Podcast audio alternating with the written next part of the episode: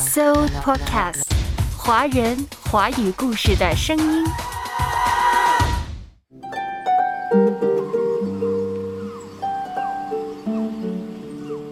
你藏于幽谷深涧，是空山灵雨把你唤醒，开始寻觅那稳定不移的依靠。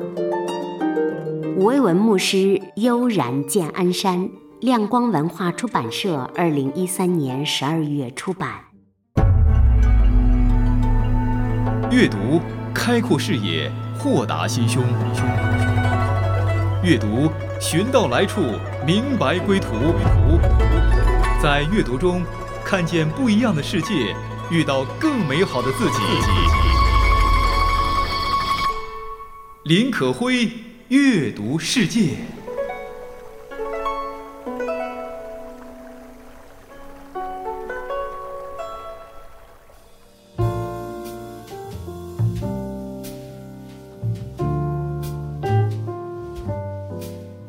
好吗，我的朋友们？今天是平安夜，各位平安。平安夜，你此刻在什么地方呢？你收到了什么样的圣诞礼物吗？你心底里又有怎样的圣诞愿望呢？记得圣诞节前的两个月，美国邮政总局在波士顿美术馆举行了奉献仪式，发行了一款名为《童真女与圣子》的圣诞邮票，很多人把之收藏或者是买来做礼物彼此赠送。那么你呢，亲爱的朋友们，你收到了什么样的礼物？又即将送出什么样的礼物呢？你知道吗？在这平安夜，天使早已带来最美的礼物。今天阅读世界将走进悠然见安山，走进吴卫文牧师的讲章《天使的宣告》。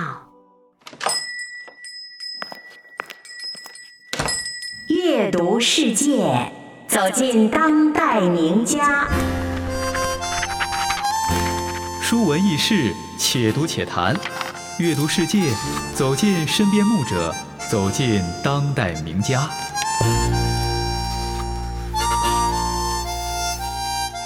阅读世界。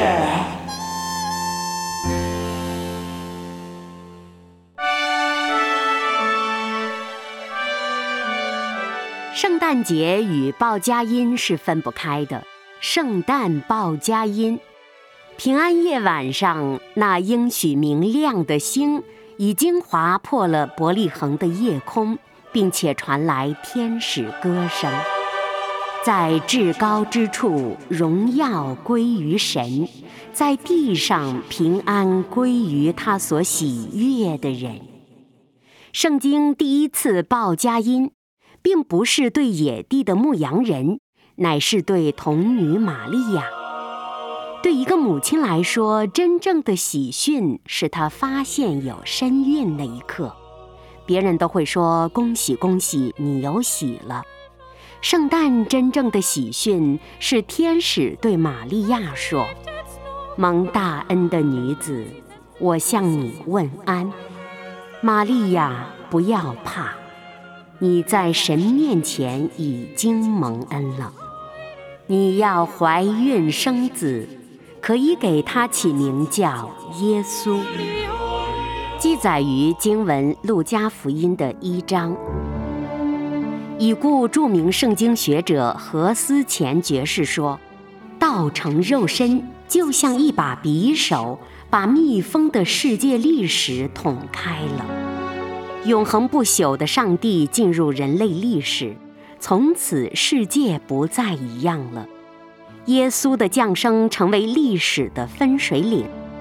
耶稣出生之前称为公元前，出生后称公元后，也叫主后。其实，早在玛利亚圣灵感孕时，密封的世界已经被捅开了。就像 C.S. 路易斯所说的：“最大的神迹不是复活，是道成肉身。”如果耶稣道成肉身，复活绝对不难，使水变酒也顶简单。早期教会面对的是大的异端，诺斯底主义或者是灵智派，他们否认耶稣是道成肉身。约翰一书当中，使徒约翰说：“一切的灵，你们不可都信。凡灵认耶稣是成了肉身来的，就是出于神的。”首位被教会判为异端的马吉安，在其福音书中的首句写道。该萨提比留十五年，比拉多的时候，耶稣从天而降到加利利的加百农，在会堂施教。很显然，早期异端认为基督是灵体，附在了一个叫耶稣的人的肉身上。当耶稣这肉身被钉十字架时，基督的灵体已经离开。他们认为上主不会成为肉身。也不会被钉死十字架。夏虫怎能雨与冰呢？夏天的虫还没有见到冰就冻死了，水中的游鱼怎能和空中的飞鸟谈话呢？鱼一离开水面就缺氧死亡了。生活在同一世界不同空间的生物尚且不能沟通，何况至圣至善、永恒不朽的上帝？如何同能够朽坏、满有罪污的人沟通呢？这是很多人想不通的，也是很多人拒绝耶稣、拒绝这个信仰的原因。二零一四年上映的电影《星际启示录》，许多人看完之后深有感触。这部电影对于不同维度的人的沟通颇有启发。借助这部电影来讲一讲，在不同的时间、不同的维度是如何沟通的。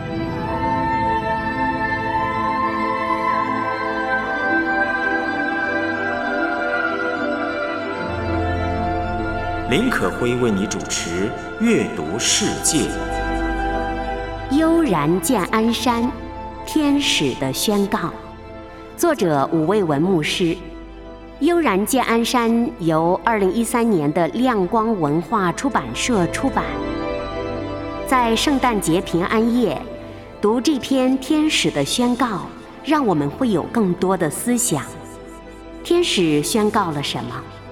从玛利亚身上，我们能感知什么？不同时空的人如何沟通？上帝是怎样临在我们中间的？期待从今天的讲章当中，能够给听众朋友带去不同的启示和深度的思考。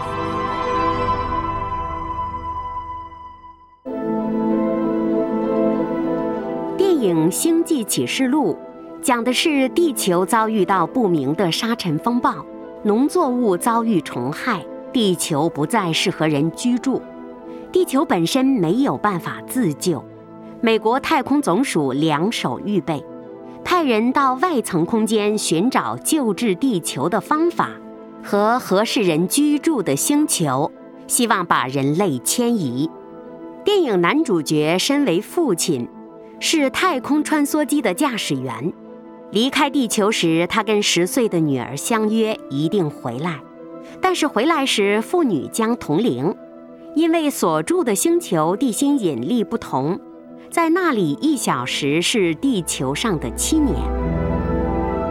因为意外，这位父亲在探索的星球逗留时多了时间，回到太空站已过了二十多年了，而且通讯设备坏了，只能收到自地球传来的消息，不能发出讯息给地球。在荧幕上，父亲把二十多年来地面传来的讯息细看。儿子长大成人，结婚了。当初十岁的女儿也长大了，成为中年出色的科学家。女儿很生气，很失望，很难过，以为父亲放弃了他们。但是在另一端，父亲因为不能发信息报平安而感到沮丧。父女之间处于不同引力的不同时空，虽然父女情深，奈何河汉阻隔，不能沟通。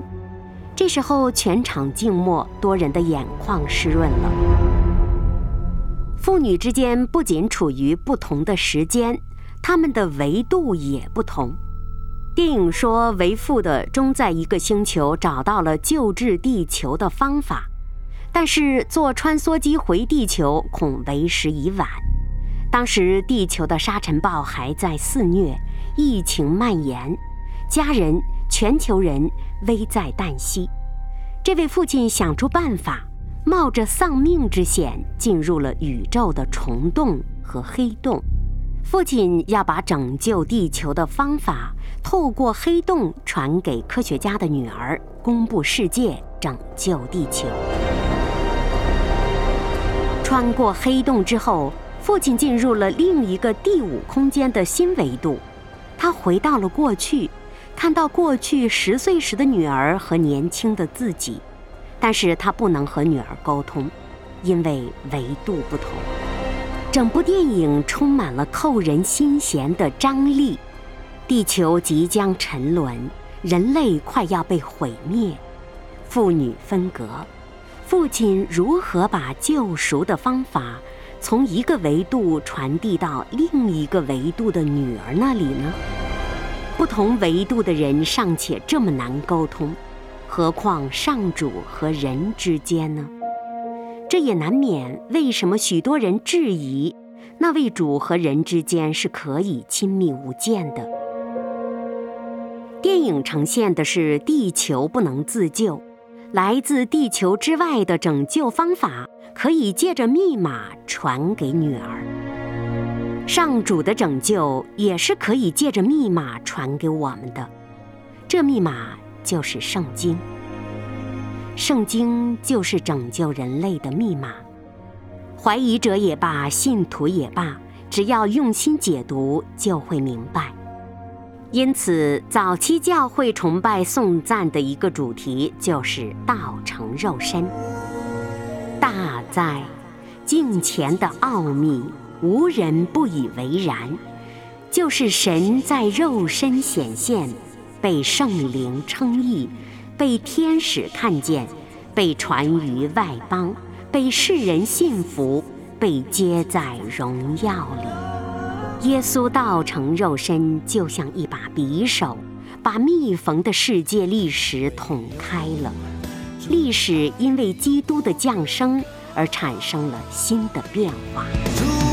耶稣，我就会看到未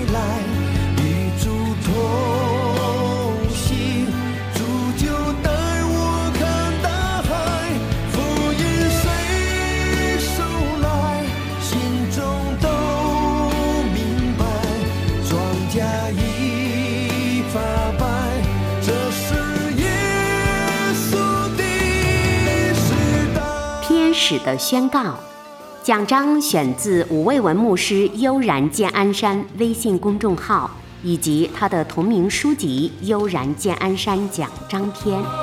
林可辉为你主持《阅读世界》。我们接下来走进这篇奖章《天使的宣告》，拯救世人就要道成肉身。但是选择何人承运呢？耶稣由圣灵感孕，是为童女玛利亚所生，显出上帝降卑为人。其实耶稣可以寄胎在大祭司女儿的腹中啊。路加运用了天使加百列两次不同的宣告做对比，特别凸显出了童女玛利亚被选择的原因。玛利亚是卑微的，但是。玛利亚又是极荣耀的。两个天使的宣告，第一次天使宣告的对象是祭司撒加利亚，地点是耶路撒冷的圣殿。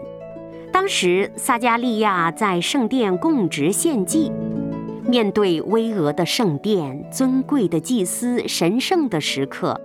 天使宣告，他不育的太太将要怀孕生子，叫约翰。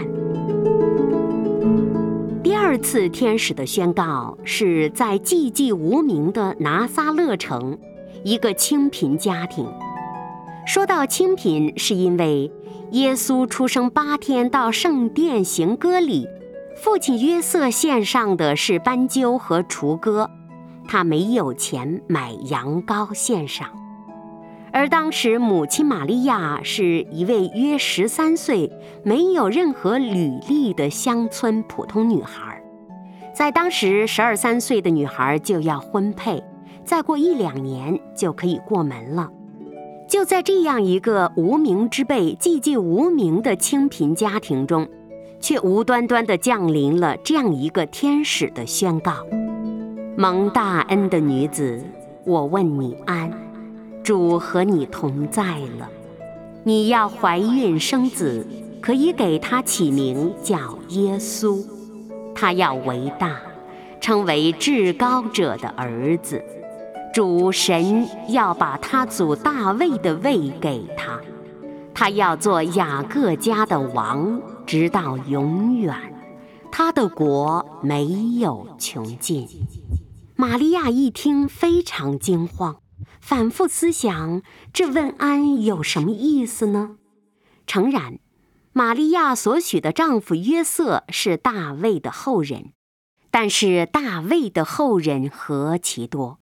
不一定要选中约瑟，而这恰是上帝的主权。他定义拣选卑微的，叫尊贵的羞愧；拣选人看来是愚拙的，叫自以为聪明的蒙羞。其实，从玛利亚被拣选做主的母亲，可以知道上主是特别眷顾卑微的人的。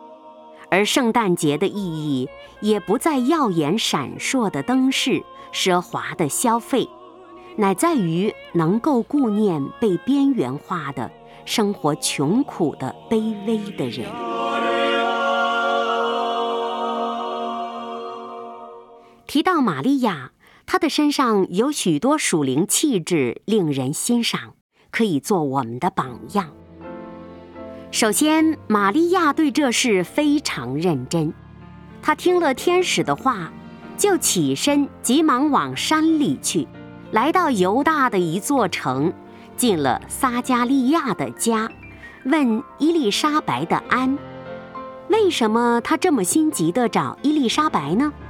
他很想分享这个经历，他也想听听伊丽莎白分享她的经历，了解。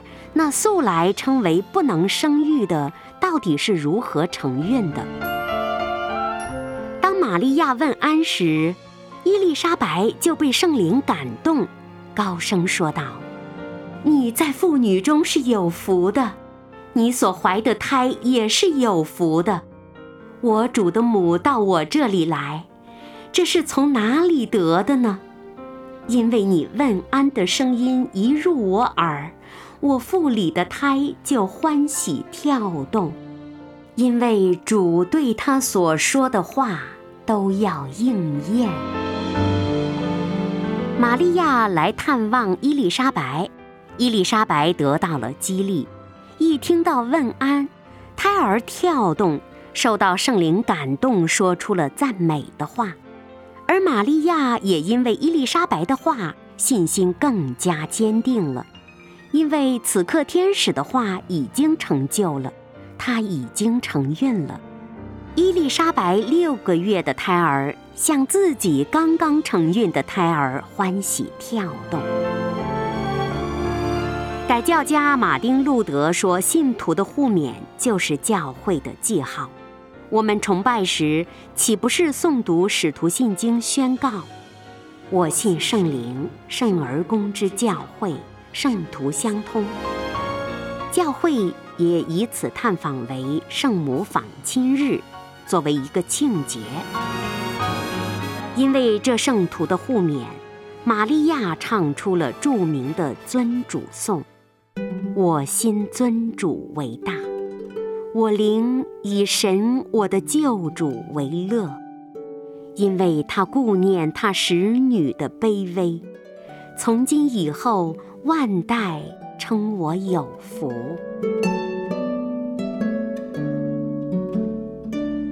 这里还特别要注意的是，当。伊丽莎白赞美和稍后她的丈夫撒加利亚颂赞的时候，都是在圣灵感动之下赞美颂赞的，唯独没有写到玛利亚在说出尊主颂的时候也是被圣灵感动的。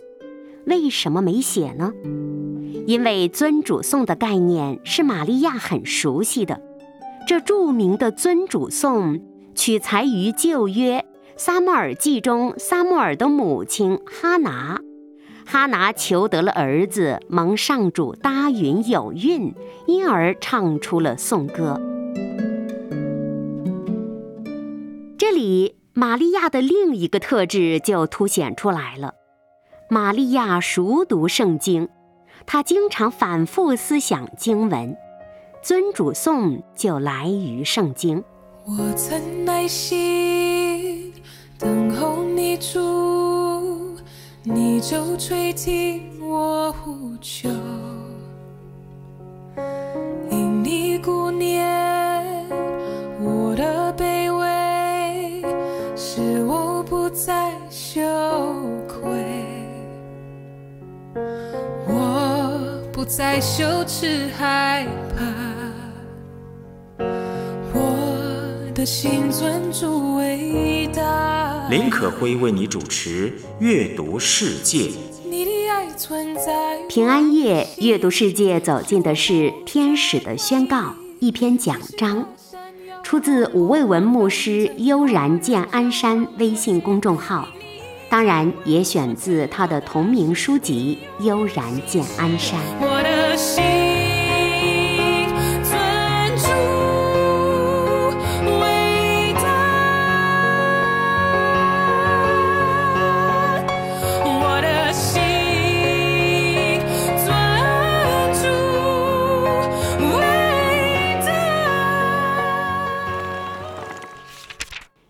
使的宣告带出了玛利亚的尊主颂。尊主出少年，尊主颂是教会圣乐重要的篇章，历代有不少著名作曲家为此作词作曲。这颂歌居然是出自十三四岁的少女，是不是令人震惊？这可能吗？二零一四年，诺贝尔和平奖颁给了十七岁的得主马拉拉。这个小姑娘为了揭露在塔利班统治下的巴基斯坦女生没有机会受教育，她几次三番被塔利班威胁，几年前还被枪击，险些丧命。也许正是因为这个十七岁的少女的出现，让人们再一次相信。十几岁的少女也是可以改变世界的，即便是一个小孩、一个老师、一本书、一支笔，都可以改变世界。马拉拉有着良好的家庭教育，而我们的尊主颂的主角玛利亚也是有着很好的家庭背景的，她的父母应该是前进人，影响着玛利亚，影响她读经思考。就像哈拿影响了撒母耳，伊丽莎白和撒加利亚影响了施洗约翰。圣诞节特别提到了一个家庭：约瑟、玛利亚、耶稣。家庭是上主重要的器皿，可以成就他的救赎计划。尊主颂也显出了尊主出少年。在理论上，年龄越大，读书越多，经历越多，应该认识上帝更多。对的，假如我们保持内心清明的话。但是随着年岁增加，人的罪过也往往加多，心底不够清澈，才智和智慧增加，计算和牵挂也增加，不够有信心。但圣经说，清心的人有福了。因为他们必得见上主。耶稣也说：“进天国的要像小孩子，因为小孩自己什么都尚未拥有，就单信赖供应他们的父母，他们有信心。”从童女玛利亚的身上，我们看出她蒙大恩，因为她清心有信心，因而可以承受恩典。它是能够承受恩典的足够大的容器。童女怀孕不是一时的责任，乃是一生的责任。玛利亚因为耶稣的缘故，与约瑟和幼儿耶稣避难埃及，躲避希律王的刀剑。到耶稣十二岁到圣殿守节，回城才发现不见了耶稣，又赶回来急忙寻找，心底里又伤心又着急。直到最后亲眼看到耶稣被钉在十字架上，玛利亚真是痛不欲生。天使的宣告，圣灵将感孕，童女将生子。圣灵感孕却是一生的承诺。为了承担这个责任，玛利亚在再艰难的情况下也没有拒绝活下去，她勇敢地承担。玛利亚圣灵感孕，怀有基督，我们也被圣灵感动，领受了圣灵，怀有基督的生命。信仰是一生的跟随，无论如何困难，为了信仰，我们都不应该拒绝活下去。不拒绝活下去，有时比死亡更困难。当玛利亚知道这婴孩名叫耶稣，是救主。她知道，她不单此刻要背负起未婚怀孕的羞辱，也将慢慢明白，将来她也要面对儿子因为担当世人罪孽被钉死十字架的苦痛。能够不拒绝活下去，需要很大的恩典；不拒绝活下去，是愿意承担责任，在生活当中，在工作环境里。在家庭、姻亲之间、朋友、同事之间，有时我们会面对令人窒息的关系，把这令人窒息的关系看作已死去是容易的，但是如果不摆脱这些关系，不拒绝这些关系，盼望关系的新生，就需要大的恩典和承担。还好，在主内，我们总有盼望。靠着自己不行，但是靠着神，我们能够做。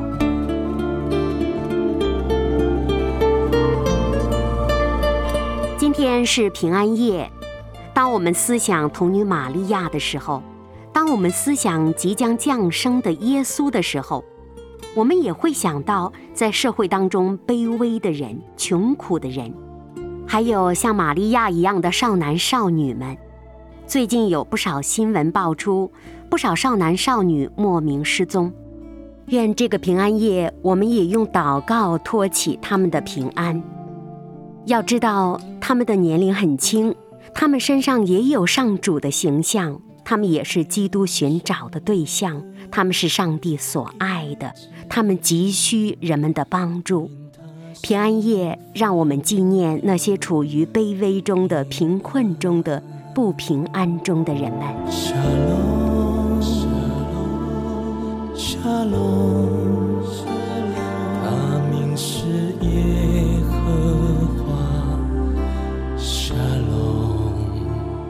今天节目节选自吴卫文牧师的讲章《天使的宣告》，原讲章颇长，更加具体，欢迎大家到悠然见安山微信公众号查阅。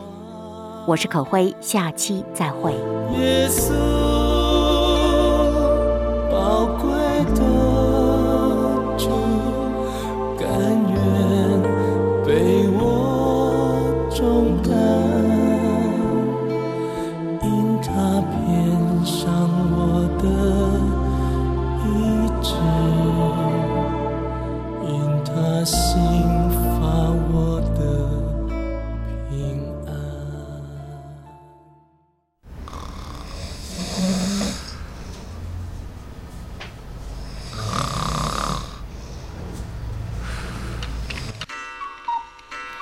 So Podcast，华人华语故事的声音。